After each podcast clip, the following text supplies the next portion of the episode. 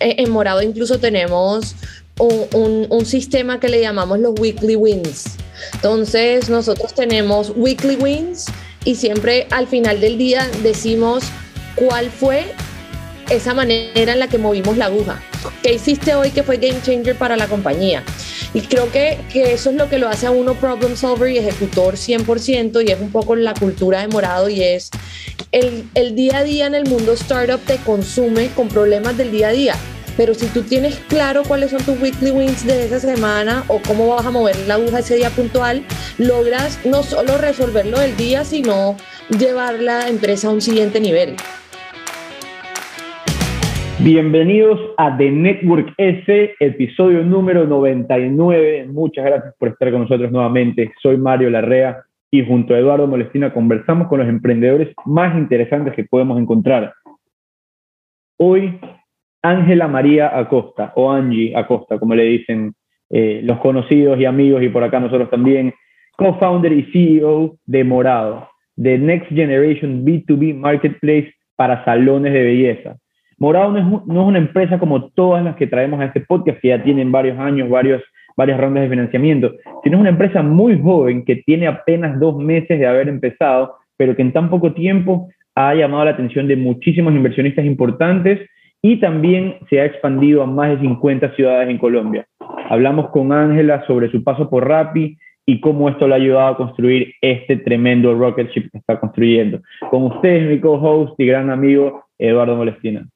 Hola Mario, ¿cómo estás? Eh, ya estamos a un episodio de los 100, feliz de grabar un nuevo episodio con Ángela, eh, una emprendedora 10 sobre 10 de Colombia. Su historia es increíble, viene de una de las mejores empresas, escuelas, startups, mafias, todo lo, lo mejor de Latinoamérica, así que increíble lo que está haciendo con Morado, nos explica muy bien qué es lo que está tratando de solucionar. En tan poco tiempo han crecido, ya tienen 27 empleados en LinkedIn, siguen contratando, están en más, más de 50 ciudades en Medellín, en Colombia. Y algo interesante, lo que me quedo es el dirty job. Ellas, ella está enfocada en poder solucionar el, el, problema desde su raíz. Así que increíble, se los recomiendo para todos los que las escuchan. Con ustedes. Ángela María Costa. The Network es posible llega a ustedes gracias al auspicio de Farmacéutica La Santé, tu genérico, tu vida. Farmacéutica La Santé te recuerda que tomar vitamina C La Santé te mantiene más saludable, es segura, efectiva y conveniente. The Network que también llega a ustedes gracias al auspicio de Anubis Crypto, inversiones innovadoras. Protege tu patrimonio de la inflación, invierte en criptomonedas, asesórate de expertos. Anubis es la primera y mejor empresa ofreciendo estos servicios en el Ecuador.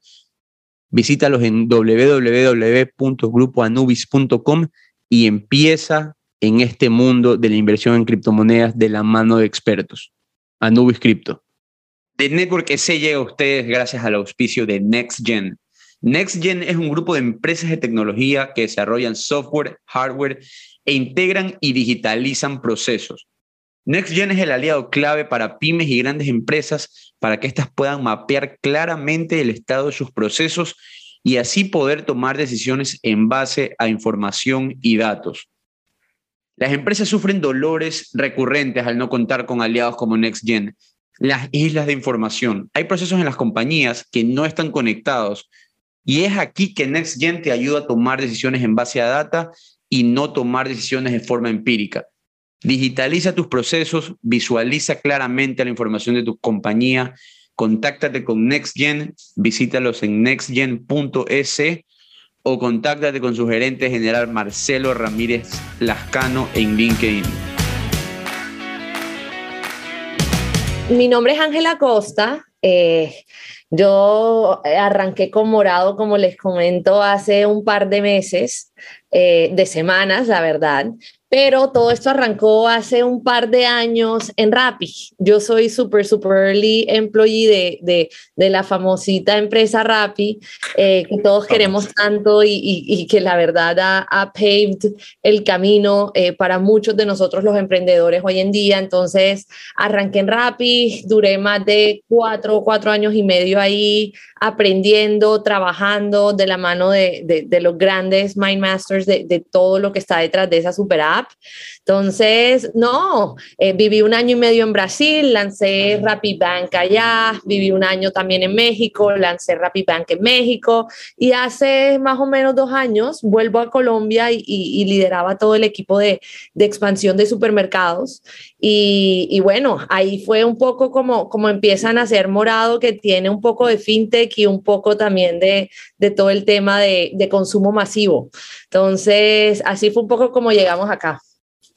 Eh, es, hay mucho de qué hablar de todo lo que acabas de decir en este momento, porque cuatro años y medio en una startup son como diez años en una empresa tradicional, más si eres joven, más si es rápido. Eh, pero, ¿cómo, ¿cómo te preparaste para dejar ese trabajo estable, seguro, con una empresa que es un rocket ship, a lanzarte al emprendimiento hace poco? ¿Cómo fue ese, ese, pensamiento?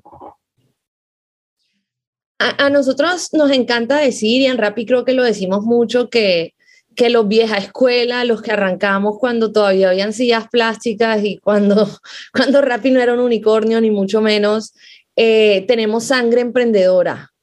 Eh, creo que desde el día cero que, que, tú empiezas a ver ese capability de ejecución que te exige la empresa, que te lleva a tu máximo nivel, eh, logras esa confianza en ti mismo para saber que puedes revolucionar el mundo y, la región de otra forma y desde, desde, otra empresa también. Entonces yo creo que, que, que Rappi y, y, los que pudieron vivir con nosotros, que bueno, hay varios en morado hoy en día también, Juanqui, María Camila, Juanqui incluso eh, Juanqui Martínez, que hace parte de nuestro equipo, alcanzó a estar seis años en Rappi. Eh, Eso sí es un, un doctorado, la verdad. eh, yo creo que, que, que, el mismo mundo eh, emprendedor lo prepara uno para eso y, y, y, te convence completamente de que eres capaz de lograr cosas inlogrables y, y por eso no es tan difícil eh, saltar, la verdad. Es increíble, yo estaba escuchando tu, tu, podcast que te hicieron Golden Hour, si no me equivoco, y tú decías, eh, yo busco gente problem solver. O sea que, y eh, para mí, digamos, ahorita que nosotros vemos eh, Rappi Mafia y todos estos grandes emprendedores que salieron de Rappi, ahorita tienen Fruana, Tributi, On Top, y ahora Morado contigo, y, son early employees, son porque fueron problem solver, porque una compañía que tenía sillas plásticas, que todavía no era un unicornio, que estaba yendo bien, necesitaba a esas personas. Así que ese creo que es como lo que diferencia a un empleado que en futuro va a ser un, un emprendedor que un empleado que se queda haciendo su carrera para, para otra persona. Totalmente. pero pero a, mí, a mí me sorprende demasiado ver cómo esta empresa ha sacado tantos emprendedores y es por ese ADN que tú dices de eh, ejecución, hagamos que las cosas sucedan. Cuéntame un poco de eso, ¿a qué te refieres? O sea, cuando me dices que te, o sea, que te empujan hasta el límite de, ok, esto tiene que salir, te refieres a, tiene que salir este producto, este producto, se tienen que cumplir estas métricas, cómo se mide esa, esa ejecución, de la cual me han hablado mucho, muchas cosas buenas de ti. Así que... bueno, eso está bien, eso está bien. Eh, no, miren, y, y, y, lo trabajamos a diario en Morado. Yo creo que de la mano de la ejecución eh, en Morado incluso tenemos un, un, un, sistema que le llamamos los weekly wins. Entonces, nosotros tenemos weekly wins y siempre al final del día decimos cuál fue esa manera en la que movimos la aguja. Movimos la aguja y mover la aguja es un dicho supremamente eh, de, la, de la rapia escuela, eso lo, lo dice yeah. Simón, Felipe y todos todo el día, y es cómo moviste la aguja, o sea, ¿qué hiciste hoy que fue game changer para la compañía? Y creo que, que eso es lo que lo hace a uno problem solver y ejecutor 100%, y es un poco la cultura de morado, y es el, el día a día en el mundo startup te consume con problemas del día a día pero si tú tienes claro cuáles son tus weekly wins de esa semana o cómo vas a mover la aguja ese día puntual, logras no solo resolverlo del día, sino llevar la empresa a un siguiente nivel. Entonces, sí, todos, todos y, y, y, los que me estén escuchando del equipo saben que soy obsesionada con esos weekly wins y que todos los lunes todo el mundo los tiene súper claros y todos los viernes eh, se cumplen. Eso cuéntame un poco. La vez pasada, eh, hace dos episodios tuvimos Juan Pablo Capello, que es, bueno, en este caso, el jefe de Mario, pero un emprendedor exitoso y, y de los más reconocidos de Latinoamérica. Estamos hablando acerca de qué era lo que tú considerabas como éxito en tu vida. Y él lo, resumió al final como, bueno, yo cuando me levanto, en vez de estar, digamos, porque todo el mundo está muy ocupado, ¿no? Todo, y así como tú dices, en una startup al principio tienes que estar moviendo papeles constantemente. Tú en estos weekly wins, tú un lunes te levantas y básicamente tienes tus tres, tus X objetivos para la semana y mientras que los hayas cumplido es una semana productiva o si eres las personas que está realmente siempre ocupada, como que con muchas cosas y tal vez no son los objetivos, ¿no?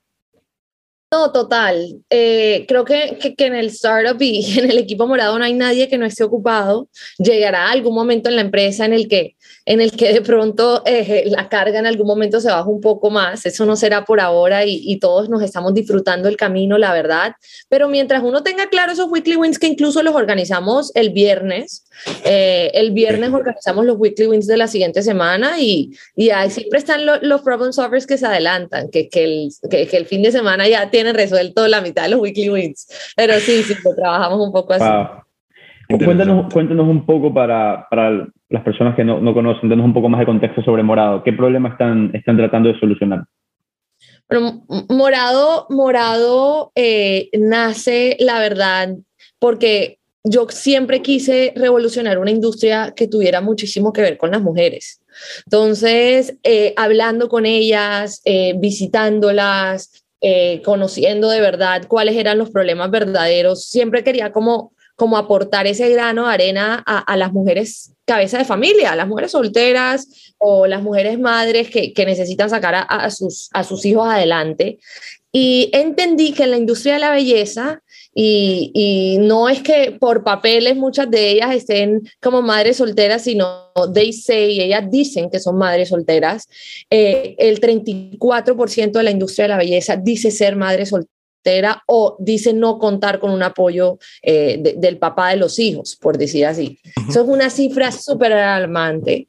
Eh, es una cifra que, con todo el equipo de Morado trabajamos día a día y bueno, entendiendo qué hacían esas mujeres y, y todo lo que aportaban a la industria de la belleza, nos dimos cuenta que uno de los problemas más graves que ellos tenían era el cash.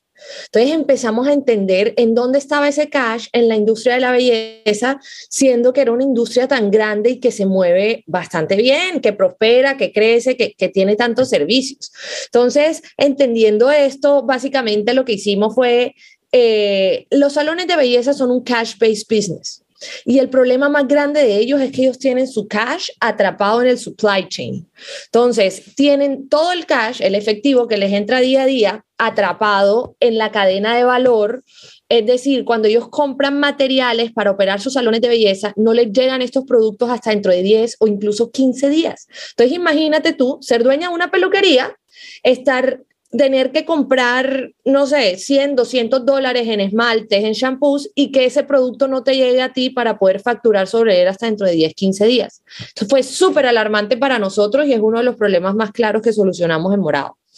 ¿Y lo pagan de contado? O sea, lo pagan eh, con anticipación. También es, una locura. Entonces, en morado no. Entonces, ¿cuál es el value prop de morado y por qué viene a cambiar una industria que por más de 40 años no cambió y es? Nosotros no tenemos mínimos de órdenes de compra. Entonces, la peluquería me puede comprar a mí desde 0 dólares hasta 30 mil dólares si quiere. Dos, no me paga hasta que tiene el producto en su puerta. Y tiene diferentes opciones de pago. Me puede pagar en cash contra entrega, me puede pagar por tarjeta, por transferencia, en consignación. Me puede pagar de todas las maneras que mejor se le acomoden. Tres, nosotros tenemos next day, incluso same day delivery en muchas ciudades. Entonces es, no sé, me llegó, me llegó Mario que se quería pintar el pelo de azul. Mario, te quiero ver con el pelo pintado. bueno, bueno. Y yo no tenía un tinte azul en la peluquería entonces pido a morado y en menos de cuatro, cinco, seis horas posiblemente tengo el tinte ahí y no perdí el servicio de Mario. Entonces vive mucho ese día a día y, en morado trabajamos para solucionarles estas diferentes oportunidades que hay. ¿Cuántas, eh, o sea, qué tan grande es tu mercado? Me imagino que en Colombia tiene que ser enorme, no sé cómo, lo han medido, porque para que te hayas lanzado a resolver este problema tiene que ser una industria, como tú dices, multimillonaria. Y ¿Cómo empezaste luego de, ok, hay el problema? ¿Cómo empezamos? Es tan grande que no sabes ni cómo empezar. Sí, literal. Eh, lo, hablo muchísimo con el equipo y es nosotros, y, y se lo digo todo el tiempo, y es we are gonna build our own future porque el mercado está, es tan absurdamente grande y el mercado está tan, tan virgen, por decirlo así, en, a nivel de tecnología, que está absolutamente todo por construir y por hacer. Cuando me preguntas un número, entre Colombia, Brasil y México hay más de 700 mil peluquerías solamente. Peluquerías, esto es sin incluir spas, sin incluir tiendas de belleza, sin incluir barberías. O sea, solamente entre Brasil, Colombia y México. Eh, Colombia tiene no más que México, en Colombia hay más o menos 60 mil eh, peluquerías formales registradas, informales más o menos, eh, hay unas 300 mil, 400, eh, perdón, perdón, perdón, unas 30 mil, no, no, tampoco, tampoco. en México si estamos hablando de unas 200 mil peluquerías. Eso es, es, absurdo, es un tan gigante y, y pues está todo por hacer. ¿Y cómo empezaron? O sea, cuando yo estaba escuchando que tú te ibas a, a, la peluquería y comenzabas a conversar con las personas ahí, descubriste el problema. ¿Cuál fue el primer, el primer paso para, para lanzarte al emprendimiento? Sí, como, como yo venía de fintech, yo siempre quise como, como ver de que de, de cierta forma cómo podíamos también ayudarlas eh, desde el lado de, de, de fintech, de, accesos a créditos y demás. Y después me di cuenta que eso no era lo que ellas querían. Ellas lo que siempre querían era, era vender más y no necesariamente bancarizarse ahorita al comienzo. Puede que eventualmente eh, se, se, bancaricen y, y, pues hay muchísimas empresas ahorita haciendo ese trabajo. Creo que, que no es el trabajo y el pain que queremos resolver en morado por ahora. Eh, por ahora es cómo hago yo que todas estas peluquerías tengan acceso al catálogo más grande de productos para diversificar su negocio. Entonces, yo tenía peluquerías que yo visitaba y la visitábamos con el equipo y yo decía, si en esta peluquería hay espacio para una camilla de masajes, ¿por qué no ofrecen el servicio de masajes? Y la respuesta era, una camilla es costosa, no tengo dónde comprar una camilla, no estoy certificada en cómo hacer masajes. Y Morado soluciona ese 360. Hay algo muy lindo que estamos building y es el Morado Academy.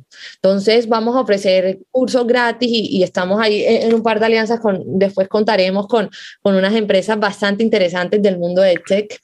Y, y, vamos a sacar nuestro Morado Academy para que todas nuestras peluquerías puedan completamente gratis ofrecer servicios y diversificar su negocio. Entonces yo compro en Morado, no sé, todos los cosméticos de maquillaje y Morado me enseña a maquillar también. Entonces es como uso ese espacio físico que ya tengo para diversificar y ofrecer 20 servicios más que ahorita no ofrecía. No, porque claro, que, que bacán, cierras el círculo básicamente. Creas, creas la demanda eh, por los productos teniendo los productos para la venta. Qué, qué, qué buena bueno escuchar esto. Eh, Morado Academy se viene. Tú eres, tú eres una gran proponente, porque estaba estudiando tus redes sociales, como te puedes dar cuenta, de Building in Public. Cuéntame un poco de eso, que está un poco de moda, lo veo por ahí bastante. Let's Build in Public. Antes no se veía esto, antes hablar de, de los, del progreso de tu compañía, cuando recién empezaba, eh, era casi imposible ver. Eh, tú lo estás haciendo abiertamente. El otro día tuiteaste que tu CTO había uh, aceptado la oferta de unirse a la compañía. Esto no se ve mucho, tú estás dándole a la gente un, como un all access a, a, al, al, al, journey de Morado. ¿Cómo así y, y de dónde nace esto? Sí, creo que eso va muy alineado con, con, lo que, con la cultura de Morado y la cultura de Morado va 100% alineada a transparencia. Eh, es muy bacano, la verdad, y es lo primero que hablamos con todos, y es todos en este equipo, caemos en equipo, crecemos en equipo, todos sabemos cuáles son las métricas del mes, sabemos cómo va la empresa. Somos una empresa completamente transparente y siempre decimos y es que si tú estás dando tu 150%, está bien, está bien. Siempre tienes que dar el 150% y ser transparente about dar el 150%. Entonces, eso va muchísimo de la mano con ese building in public. Queremos ser como, como una, una empresa bastante inspiradora y más que todo para, para muchas mujeres emprendedoras que, que me encanta y siempre estoy dispuesta a ayudar dentro de lo poco que sé. Eh, cuando yo me iba a lanzar a emprender, creo que al ser mujer, eh, sí lo satanizan también un poco. Entonces, sí, sí te meten bastante en la cabeza como que va a ser tres veces más difícil, eh, va a ser casi que imposible levantar la siguiente ronda. Y no es mentira, las métricas no demuestran lo contrario. pero creo que al building public de pronto hay un par de emprendedoras, así sea una, dos o tres, que sienten un poquito más de confianza al lanzarse y lo hacen. Entonces, así ayude a una persona más a sentirse más con, con, más confianza para lanzarse, creo que para nosotros valió la pena. Entonces, nos encanta mostrar el progreso, arrancar que no... Ahorita estamos bastante obsesionados con el tema de unicornios, de la empresa unicornios y al final hay tantos emprendedores que la dan toda todo el día y, y, que también están bootstrapping porque no todo el mundo necesita salir a fundraise y creo que estamos mandando, la industria está mandando muchos mensajes tóxicos eh, y, y, en una manera de building public es una manera de ver la realidad de que todo se construye desde cero y que todos estamos hustling, que no estamos solos. Qué bueno, qué bueno. Ese es el, ese es el ecosistema que más me gusta a mí. Eh, mm. Cuando me uní a Luz Verde y me uní al ecosistema de startups, realmente es un cambio 180 grados de, la empresa tradicional donde por más que te encuentres a un competidor, en vez de tratar de acabar con tu competidor, en verdad hasta le, puedes brindar cierta ayuda. Em, hay algo que a mí me llama la atención y yo no lo sabía hasta que tú lo comentaste ahorita que estás en Medellín visitando tu bodega. Eh, ¿cómo, ¿Cómo hiciste para poder negociar con estas grandes marcas que ya proveían a estas peluquerías y donde tú ahora vas a entrar en medio, digamos, eh, las peluquerías tenían que llamar a siete, ocho proveedores diferentes, al de shampoos, al de rinses, al de crema, al de lo que sea, y ahora tú estás consolidando todo, pero ¿cómo haces esa negociación? Como que... Sí. E, eso es una gran pregunta y la respuesta a eso es cuando uno hace el dirty job de la cadena, no te metes en el rancho de nadie. Me encanta decirlo así porque Morado literal entró a la industria de la belleza a hacer el dirty job. ¿Cuál es el dirty job que no hacen los makers y, que no hacen las marcas de belleza? Que aparte solo penetra menos del 10% de las peluquerías. Es decir, en este momento no le llegan. No le llegan por diferentes razones y no porque no quieran, sino simplemente no es un nicho de negocio, simplemente están enfocados en otras estrategias. Eh, hay marcas muy grandes que incluso solo alcanzan a penetrar el 3% de las peluquerías porque no es un negocio. El negocio B2B no es usualmente el negocio más grande de muchas de estas marcas. Posiblemente es el B2C.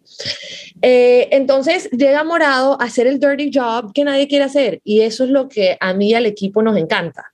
Estamos recibiendo pedidos en cash Nadie en la industria recibe pedidos en cash. Que eventualmente los migraremos a fintech y los migraremos a todo, pero ahorita estamos haciendo eso. Estamos haciendo last mile logistics a cualquier esquina de Colombia. Tenemos una alianza fuerte con, con varios third party logistics que, que, que nos permiten hacer esto en tiempos bastante interesantes.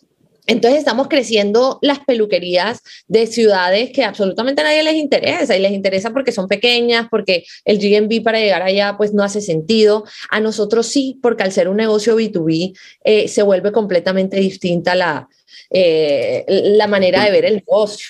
Sí, entonces, entonces no, es, eh, es la verdad, ha sido muy, muy, muy bacano lo que hemos arrancado a, a, solucionar y, y, pues las marcas lo entienden, estamos haciendo ese dirty job para, para todos los que, los que no lo quieren hacer, estamos en la mitad de la cadena.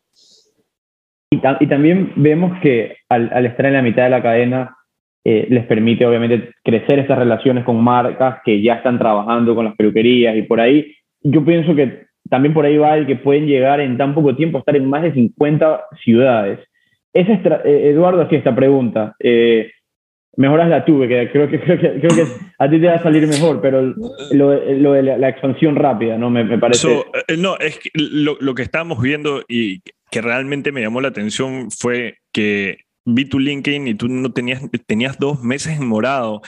Me escuché este podcast y era Estamos en 50 ciudades, veo 27 empleados en LinkedIn. Bueno, pues Orlando Espinosa nos ha mandado más que elogios sobre ti.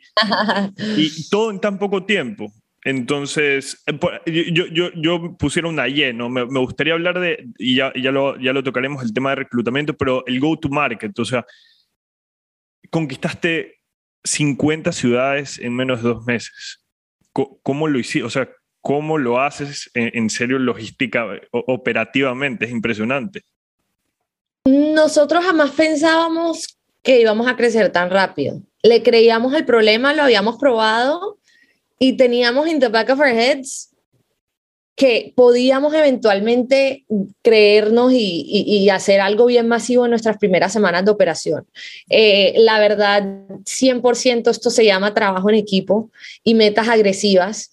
Eh, es, lo que, lo, es lo que estamos acostumbrados, eh, como decía ahorita, y vuelvo un poquito los, los early, early rapids. A mí Andrés Bilbao me mandó sin saber portugués a Brasil y contraté en menos de dos semanas a 250 personas para que pusieran QR en todo Sao Paulo en una semana.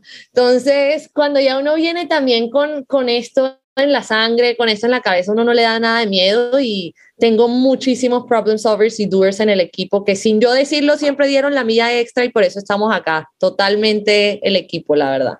Increíble, sí, sí, perdón Mario, pero no, solamente te, tengo que, te tengo que felicitar porque la cultura que vienes comentando en estos 30 minutos que estamos conversando y la rapidez con la, ejecución que han tenido, estoy seguro que van a ser una compañía gigante si siguen así. Así que felicitaciones, en verdad, te la tenía que dar. Ahí vamos, paso a paso, paso a paso. Si ves que te traigo buenos invitados.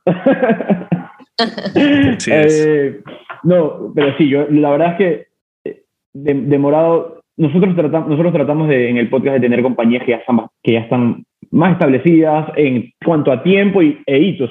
Ustedes quizás en cuanto a tiempo no, pero en, en cuanto a hitos es más que suficiente y, y, los hemos venido viendo mucho porque, como te digo, o sea, tienes un, no sé si cap table, pero unos mentores o gente que está eh, queriendo que ustedes ganen de, de, muchísimo, de muchísimo nivel. Y en cuanto a eso, háblanos un poco de, tu recruitment, porque la cultura de la compañía se pone set desde el día uno. Tú quizás vienes con la escuela de Rappi, pero no todos los empleados que vas a contratar tienen ese mismo mindset. Un empleado malo puede destruir completamente la empresa al inicio si es que es un hire importante. ¿Cómo, cómo lo estás afrontando? Sí, nosotros estamos, y, lo paso bastante a todos los líderes y a las personas que, están constantemente contratando, y es, nosotros contratamos, y, vuelvo al tema de, de, problem solvers. Entonces, contratamos personas que hayan hustled a lo largo de su vida de diferentes formas, que, que sepan qué es el hustle, que quieran jugársela toda. Eh, y lo más lindo es contratamos personas que creemos que pueden crecer en la compañía. Entonces, la meta número uno de recruiting en morado es que el día que tú necesites contratar a alguien, siempre mires primero hacia adentro y no hacia afuera. Esa es la meta de recruiting número uno en morado. Eh, a todo el mundo le tenemos un camino que se llama Road to CEO y es cada vez que entra una persona a la empresa, cómo va a ser esa persona para llegar a su máximo nivel de CEO dentro de nuestra compañía. Entonces tenemos desde practicantes hasta pues ya, ya personas que vienen de trabajar 10 años en banca de inversión, eh, personas que vienen de 6 años en startups o de 10 años también eh, de startups, personas que ya son second time founders, que casi que vienen a construir Morado como su segunda compañía. Y todos tienen su road to CEO distinto, pero todos tienen en la cabeza ese KPI número uno y es el día los que no son managers, el día que sean managers, primero tienen que querer mirar para adentro que hacia afuera para ver a quién van a traer a su equipo y los que ya son managers siempre tienen que tener presente que el día que la empresa vaya creciendo van a querer hacer crecer a los que están debajo y no a los que están afuera. Cuidamos muchísimo eso. No, dale, dale. Sí, sí, es que lo pudieras resumir, porque esta era una pregunta, bueno, que ya nos la has ido contestando durante toda la conversación, pero ¿cómo pasar de una idea a un producto, a una empresa donde estos grandes emprendedores eh, latinoamericanos están apostando? O sea, ¿cuál es, el road, ¿cuál es el roadmap ahí? Yo creo que el roadmap, y cuando me hacen esa pregunta me río porque el roadmap no es claro y, jamás lo hemos tenido como tan claro. Creo que el roadmap siempre es iterar, iterar, iterar y iterar sin miedo. Eh, iterar con todo. Eh, lo, con el equipo lo hablamos mucho y le decimos el push, push, push siempre es push, push, push. Este partner no me está prestando atención, push, push, push. Esta venta no la ha concretado, push, push, push. Y, creo que esa iteración es lo que lo lleva a uno a un, a un nivel máximo. Y hacemos una pausa a esta conversación para escuchar de La Santé, tu genérico, tu vida. De vitamina C, yo sí sé, yo sí sé,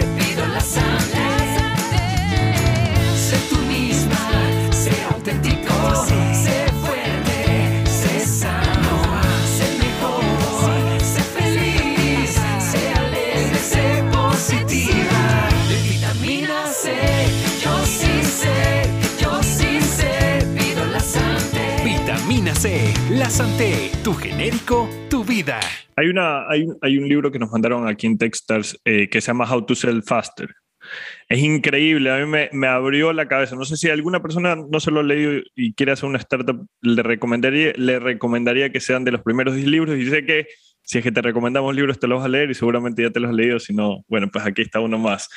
Eh, y parte de eso es conocer quién es tu cliente al final del día, quién es el que le estás agregando valor. Y yo lo veo de la siguiente manera, cuando tú eres una startup y estás creciendo, no le puedes dar servicio a todo el mundo, ¿no? Por más que tú estés en la industria de la belleza, la industria de la belleza se puede categorizar por muchísimas verticales, muchísimos tamaños, diferentes ciudades, diferentes. Eh, cuando tú decidiste lanzar el MVP de, Morado, ¿cómo categorizaste tu- tu- tus clientes? O sea, ¿cuáles fueron a los primeros a los que fuiste, validaste y luego ya masificaste? ¿Cómo, cómo lo hiciste ese, ese análisis? Ahí, ahí me río porque creo que a mí me obsesionan como los dirty, como los dirty Los problems. difíciles. Ya. Entonces me he podido ir a todas las peluquerías high-end a, a hablar. Yo no, yo me fui a, a Engativá eh, y los que conocen Bogotá y los que conocen Colombia saben el masivo y, el, y lo top que gira a, esa parte de la ciudad que es una historia completamente distinta. Eh, yo me fui a Engativá y, y nos fuimos con el equipo de verdad a hablar con estas personas, a hablar con estas peluqueras y es un poco porque hemos podido crecer tan rápido, es porque tenemos clarísimo cuál es el pain que estamos solucionando. Va un poco con el, con el, el fall in love with your problem and not with your solution. Nosotros estamos obsesionados de verdad con el problema y la solución es muy linda y pues todos quieren crear el siguiente Instagram y el siguiente whatever, eh, eh, el siguiente social media monster. Tal cual. Eh, nosotros estamos obsesionados con de verdad hacer que estas peluquerías diversifiquen su negocio a nivel de servicios. ¿Por qué? Porque eso es lo que va a hacer que ellas vendan más. Cuando yo iba y hablaba con ellas y les decía, ¿en qué es lo que tú más te gastas dinero? Absurdamente muchas me decían que en productos de aseo. Y claro, es que las peluquerías limpian todo el día. Entonces las peluquerías, eh, alguien se corta el pelo, tienen que limpiar el piso, alguien se maquilla, limpian el espejo.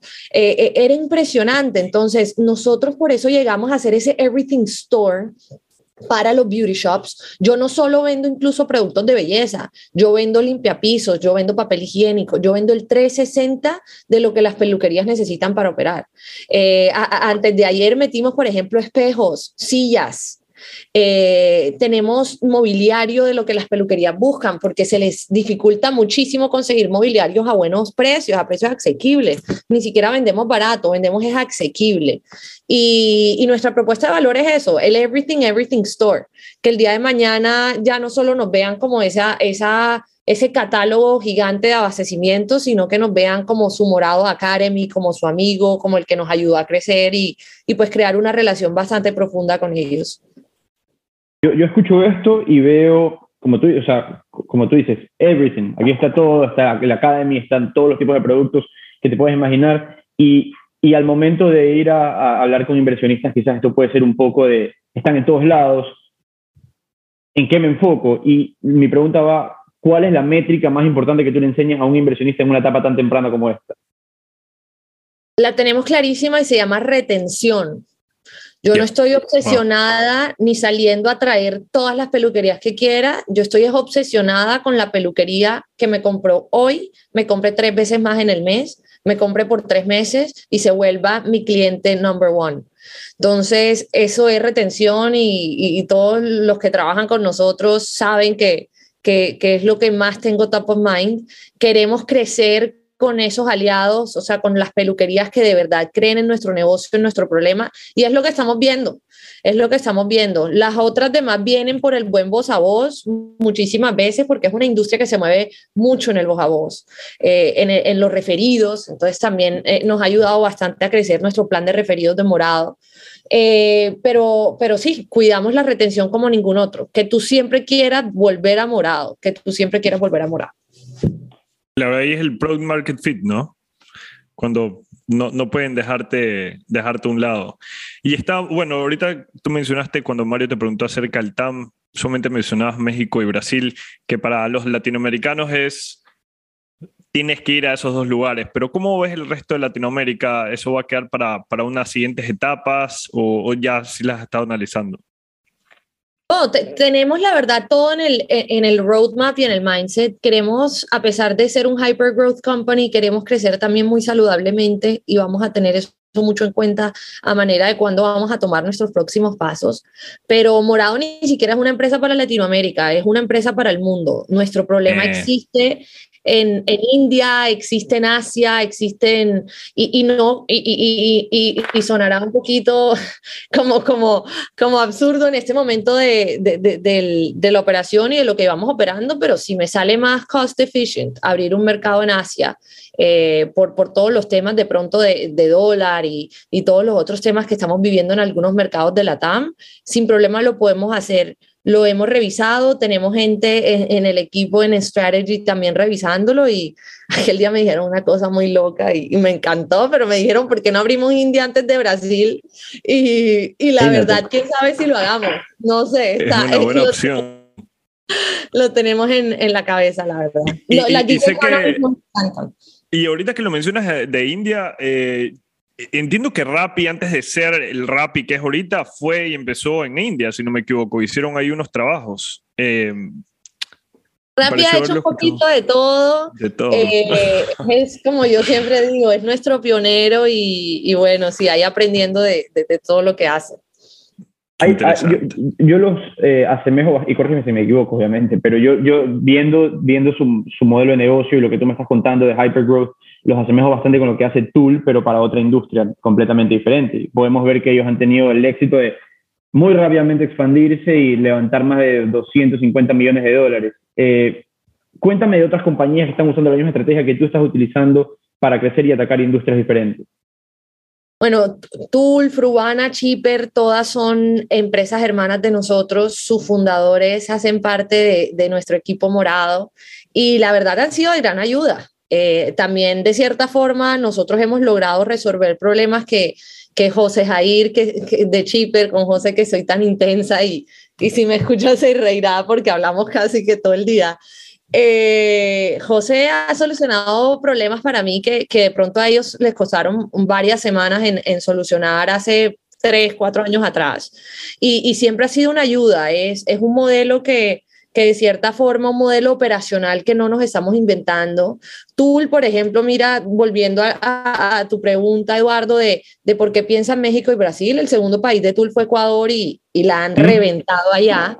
Entonces, creo que ahorita Morado está muy early stage para responder esa pregunta, pero, pero donde haga sentido entrar a nivel de beauty market, lo haremos. Muchos me dicen que, por ejemplo, Centroamérica es espectacular y, también lo tenemos, eh, lo, lo queremos estudiar porque porque esa es la idea, como encontrar ese, ese market fit más ideal para, para el producto que estamos vendiendo y ofreciendo y, y sin duda alguna estas empresas han paved the way bastante para, para los que venimos detrás. Hay una, bueno, en este caso tú tienes pues un, de los mejores inversionistas que hay, pero hay muchas personas que pueden tener los mejores inversionistas, pero no saben cómo pedir ayuda. Eh, yo creo que no es el caso para ti, pero cuéntame un poco qué tanto tú interactúas con estos inversionistas, eh, estos emprendedores, y qué tanto te ayudan. O sea, les preguntas absolutamente todo lo que no sabes y son personas muy abiertas. Eh, ¿Cómo recomendarías a una persona armar ese primer, ese primer cap table cuando, al momento de emprender? Creo que lo número uno es hablar y tener dentro de tu equipo de ángeles personas que sí puedan de verdad aportar en tu negocio. Muchas veces ponemos, y, y, sí, también obviamente está perfecto tener los big names, todos queremos tener los big names, pero es bastante importante tener personas que de verdad tengan conocimiento y puedan aportar en tu negocio. Eh, creo que nosotros también con, con, nuestra manera de building public no tenemos, como dicen en Colombia, pelos en la lengua para preguntar todo. Yo pregunto absolutamente todo. Eh, pero también, pues. sí, pero también a veces preguntar mucho es malo porque te hacen de cierta forma dudar. Entonces, también es bueno tener el apoyo, pero también hay que tomar decisiones rápidas, contundentes y, y, no preguntarle a todo el mundo. Pero creo que sí ha sido muy clave para nosotros en Morado tener personas que, que tengan negocios similares en la industria puedan aportar. Y así como tenemos los modelos de B2B Marketplaces, también tenemos eh, ángeles que que vienen de 20 años en la industria de la belleza y que, y que sin duda alguna nos aportan un montón. Interesante. Eh, esa, esa, pregunta, esa pregunta la he querido hacer hace unos podcasts cuando hablamos con otros, eh, otras personas relacionadas. Pones en, en tu LinkedIn que eres, un, eh, eres Latitude Fellow. Cuéntanos un poco qué beneficio te dio esto y, y por qué se ve que le dan tanta importancia en el ecosistema de emprendimiento. Latitud, eh, y me encanta la verdad hacer parte como, como de, este, de, este, de este ecosistema, de, de todo este equipo de, de, emprendedores que estamos ahí. Creo que eh, empujó muchísimo a Morado a hacer lo que es hoy. Yo estuve en, el cohort de octubre del año pasado, cuando todavía trabajaba en Rappi, y la razón número uno por la que estuve ahí es porque Latitud te permite entrar cuando tú de pronto no tienes una idea tan, tan formada y tan solucionada. Yo sí apliqué con Morado en su momento, pero por ejemplo, yo seguía trabajando en, la, en. Creo que no existen otro tipo de aceleradoras en, en Latinoamérica, al menos, que te permitan ir co-creando tu idea mientras estás, por decirlo, en un, en un safe place. Entonces yo estaba en mi safe place, estaba trabajando en Rappi, pero a la misma vez sacaba espacio y sacaba tiempo para, para ir creando morado. Eh, creo que son muy pocos los espacios que existen así en Latinoamérica y, y, creo que por eso Latitud, en nuestro caso puntual de morado, aportó tanto valor. Eh, tienen una comunidad excepcional. Estuvimos hace como 15 días en México en un evento espectacular. Eh, hay muchísimas mujeres en latitud, la verdad, me encanta. Tenemos un, un nos ayudamos bastante y, y, y, se lo recomendaría a cualquier persona. Ahorita han cambiado un poco el modelo y tienen diferentes fellowships eh, que incluso es muchísimo mejor, están más especializados hacia si uno quiere eh, ser emprendedor ya o si solo tienes una idea o si te quieres meter también a entender de, de VCs. Eh, me parece espectacular lo que están creando y es una, es una comunidad que sin duda alguna aporta valor a cualquier emprendedor. Mi, mi recomendación ahí a todo el mundo es apliquen. Increíble. Yo apliqué a, a Latitud hace poco, ahí tengo buenas noticias que voy a compartir en, en, en unos meses. No, vamos a hacer fellows. Eh, increíble, Ángela. Sabemos que, bueno, como CEO estás con los tiempos súper complicados. Eh, ha sido un gustazo poder conversar contigo y aprender de ti, de tu experiencia. Eh, como le decimos a todos nuestros invitados, te deseamos el mayor de los éxitos. Por favor, aquí estamos, esta es tu casa. Cualquier cosa que necesites de nosotros, de Ecuador, sin ningún, con total confianza. No, no, no, mil gracias a ustedes dos por, por tenernos acá contando la historia de Morado, que apenas arranca, estamos en día menos 10. Eh, y bueno, aprovecho para decir que siempre estamos reclutando talento top, así que cualquier persona me mandan un mensajito que soy Flag Number One Recruiter. eso, te iba, eso, eso, iba a decir, quería que dejes un mensaje para la, porque nos, seguramente nos escuchan personas buscando trabajo en estas empresas jóvenes que están reclutando de todas partes de Latinoamérica, así que bueno, ya saben, Ángela María Costa, vamos a dejar tus contactos en, en, el caption del episodio, también la mejor de las suertes. Eh, estoy seguro que vamos a sacar este episodio nuevamente a la luz cada vez que salgan noticias excelentes de ustedes y, y gracias por estar con nosotros. Gracias a ustedes, quedamos. Espero que les haya gustado mucho este episodio. Si quieren saber más sobre The Network, no se olviden visitarnos en www.thenetworks.com. También estamos en Instagram como arroba de NetworkS y en Twitter como The Network Este episodio es editado por Luis Fernando Silva. Que lo disfruten.